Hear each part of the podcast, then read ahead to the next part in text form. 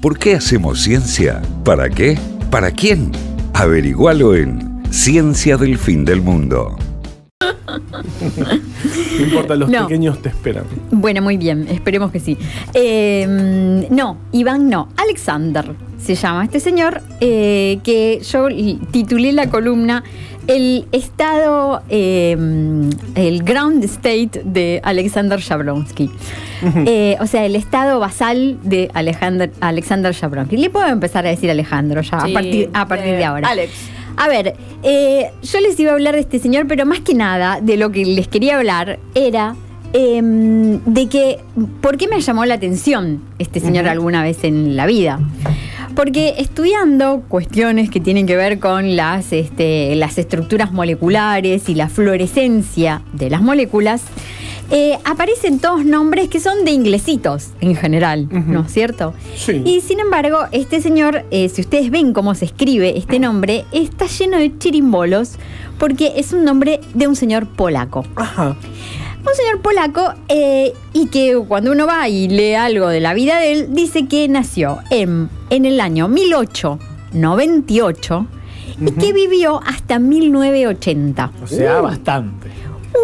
Pero las pasó bastante feas. Ahí va. Porque, ¿qué es lo que pasa? A ver, yo pensé, eh, prejuiciosamente, bueno, sí, eh, un polaco que estudió la fluorescencia, porque es recontra famoso el diagrama de Jablonsky. Absolutamente todas las personas que en algún momento estudian algo que tiene que ver con la fluorescencia, eh, estudian este diagrama de Jablonsky, que es uno que yo puse ahí en Twitter, que básicamente se trata de una, un grafiquito de los estados, de los diferentes estados eh, electrónicos que eh, de los diferentes estados energéticos a los que puede llegar a saltar los electrones en un átomo o en una molécula. Eh, y que, bueno, él se ideó este diagrama y está tan piola la forma de verlo que todo el mundo eh, lo utiliza. Sobre todo para enseñar este tipo de cosas. Pero bueno, yo prejuiciosamente dije, bueno, pero este señor, que es un polaco, que nació en la Rusia imperial, En y 1898. en un lugar que se llama Vrokis, eh, Wow. y que Así murió... casi no lo pensaste. Muchísimo frío. y que, y que murió en un lugar que se llama Skirnivitsa. Bien. También hacía muchísimo frío. el punto es que yo dije, para mí que se fue, de no para mí que se fue este señor de ahí, se fue de Rusia, se fue a estudiar tranqui a Inglaterra, hizo toda su carrera en Inglaterra y bueno, y por eso. Pero resulta que no, resulta que el tipo se fue bancando todos los despelotes de la región en la región. De hecho, y empezó a estudiar y tuvo todas, o sea, las tuvo todas. Empezó a estudiar en 1916, se recibe de su Jovencito. gimnasium, de su escuela secundaria que se llama gimnasium. Hacía mucha gimnasia ahí. Era Estaba especializado en deporte. Sí, eh, y, hacía, y hacía frío, como, como bien dijimos. Bien, eh, pero durante este. Y después se va a estudiar física a la Universidad de Carviv. eh, Donde también hacía mucho frío. pero el punto es que entre 1916 y 1918 es Años picantes. Escucha, entre 1916 y 1918 No nada, es obligado a unirse al cuerpo de ingenieros del ejército ruso como Del ejército. zapador. Ah, zapadores eran los que buscaban las minas. No, no, zapadores en esos momentos eran los que hacían los puentes, hacían los caminos, o sea, tendrían, o sea, terrible. Y las minas seguro que también la buscaban. Claro, era el, es el cuerpo de ingenieros, básicamente. Bueno, pero del ejército ruso. Pero ¿qué es lo que pasa? En el 1918, como yo les dije antes, él se estaba estudiando en la Universidad de Varsovia, pero ¿por qué? Porque decidió unirse al ejército polaco, que peleaba con los bolcheviques. Contra los bolcheviques. Claro, contra los bolcheviques. Entonces, ahí tenemos un, pri- un primer despelote en la vida de este, de este señor. Primero lo meten en el ejército ruso, después decide irse, desertar del ejército ruso, me Y, imagino. es- y eso para terminar siendo columnista de C5N. O sea, qué vida Iván Jabrowski. No, esperá, igual tiene, tiene un medio. Está bien. Le, le fue bien en la vida. Sí.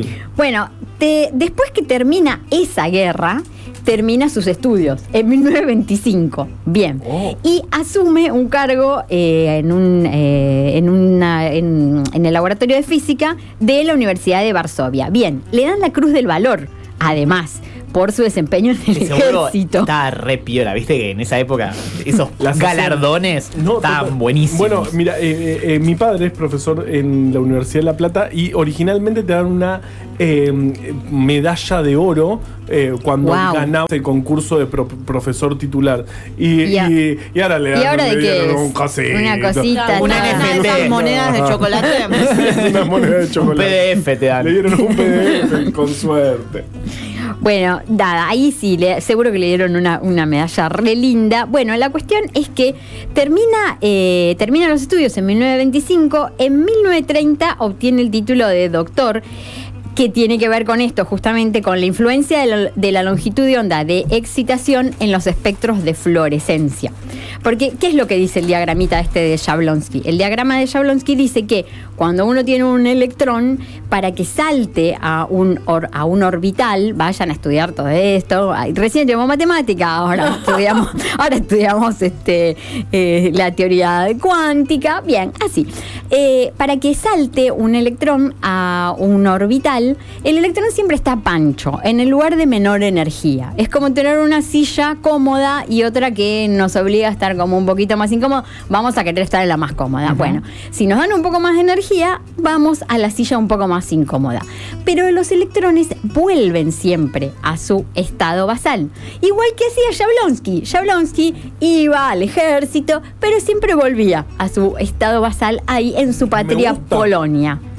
Bien, em, ¿qué es lo que primero, bueno, eh, obtiene su título de doctor, después, gracias al Fondo Rockefeller, se puede ir a hacer unos estudios eh, a Alemania, a, eh, Hamburgo y no sé qué a otro lugar que ahora se me va a ir de la, de la página. Bien, y cuando vuelve, tiene, bueno, ahí llega un título de, le dan, puede hacer su postdoctorado.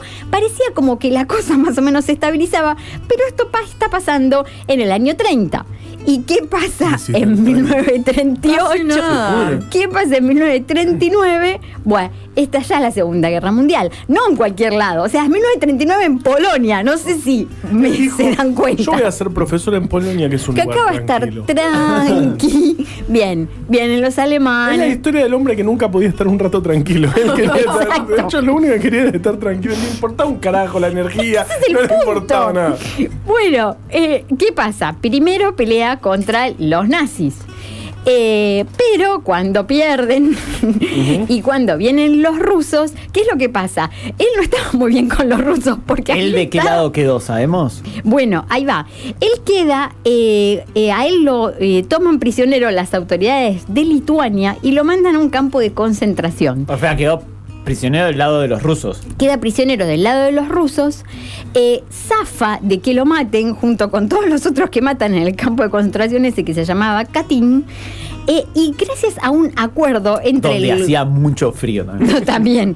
Gracias a un acuerdo entre el gobierno polaco en el exilio y la Unión, eh, la Unión Soviética y el Reino Unido, deja la Unión Soviética, pero yendo hacia el oriente. O sea que va de campo de concentración en campo de concentración y termina en Irak. Un Amigo, lugar. amigo, por favor. Que era, espera, Irak en esa época era un protectorado británico todavía. Claro. Por eso es que eh, logra llegar hasta Irak y de ahí, bueno, bu- va a, a Inglaterra y en Inglaterra empieza a enseñar física en una cosa que se llamaba la Facultad de Medicina de Polonia en Edimburgo. Rarísimo. ¿No es buenísimo? Sí. Que era un montón de polacos que Claro. estaban ahí refugiados y estudiaban en polaco, les daban títulos en polaco, todo en polaco. Si hacía calor, ponían máquinas que daban Quedaban frío. estaban trabajando todos al lado de una cámara fría. La Todos cámara abrigados. y tomaban vodka. Ah, bueno, nada como, como, nada como estar en casa. Cuando termina la guerra, un montón de toda esa gente, ¿qué hace? Se queda en Inglaterra. O, bueno, se va a algunos otros países de la Commonwealth, se va a Canadá, qué sé yo. Él Por supuesto que Jablonski volvió a Polonia. Ese es el Ahora comunista. estado fundamental. Ahora comunista. Ahora Eh, comunista, es como tipo segunda temporada. Ahora, ¿viste? Ahora más comunista. Jablowski en, Polonia, ahora es Jablowski en Polonia. Jablowski en, en Polonia 3, ahora es comunista. Bueno, loco, queda. Parece que a pesar de que había peleado, ya sabemos, contra los rusos, qué sé yo, ahí eh, logra su relativa estabilidad y eh, se instala en la Universidad de Torun. Ajá. Y eh, finalmente se retira en 1968. Ah, Ok, tranqui. Le da montones de premios y cosas. Y bueno, la realidad es que, a ver, ¿para qué les, les traje esto?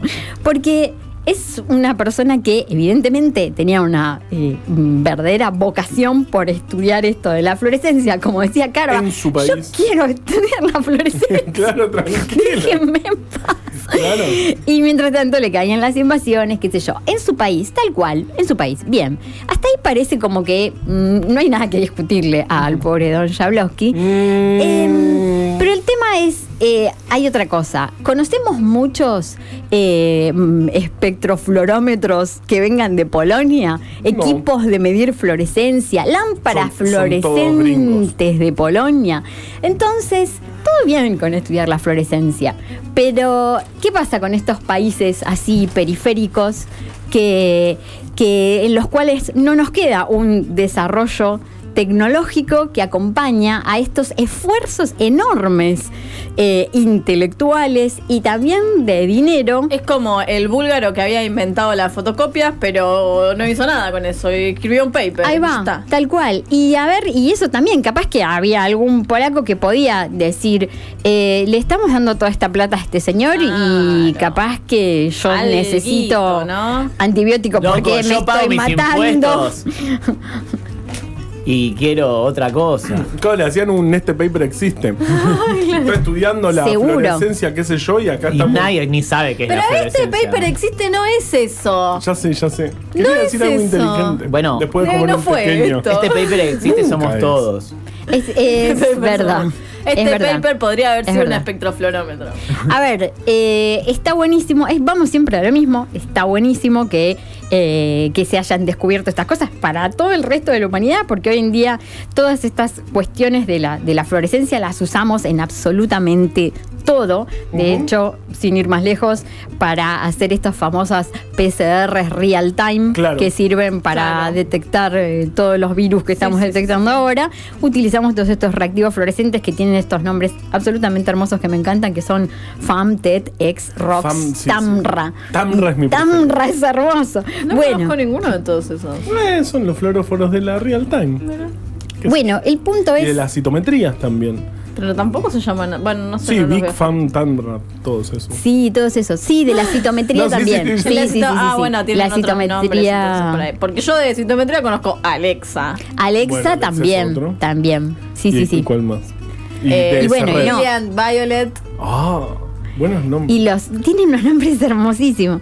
Bueno, la cuestión No es conozco que- Tamra, conozco Percipi, Fitzy. Bueno, y también está, nada, el, el famoso bromuro de tidio y el Cybergrim. todos esos que también. Eh, bueno, eh, el punto es siempre el mismo. O sea, está bueno hacer ciencia, entre muchas comillas, básicas, porque si es básica en un momento, después en algún momento va a ser, muchas comillas, aplicadas. Sí, seguro, está buenísimo. Eh, ahora, en estos países en los cuales tal vez la plata no nos sobra como para eh, dedicarnos a tantas investigaciones, tal vez también estaría bueno que eh, en algún momento los polacos le hubieran dicho Claro. a Jablonski, bueno, todo bien, eh, hace todas estas investigaciones, a ver, de larga una Eso lo debatían en ciencia del oeste del este. ¿Entendés? Es como, estamos al oeste del este, pero igual acá estamos. ¿eh? Así era el separador de ellos. Y se escuchaba el frío. Uh, así tipo soplando. Un viento soviético. Eh, así que esto, básicamente, eh, estaría bueno que nos planteemos estas cosas eh, en los países de la periferia eh, para que, mm, bueno, si el día de mañana acá alguien investiga alguna cosa así como súper, súper mega de punta, también eh, se pueda sacar alguna patita de esa. mm, Para, que, para desarrollar industria en nuestro país. Exacto, tal cual. Vamos todavía. Ciencia del fin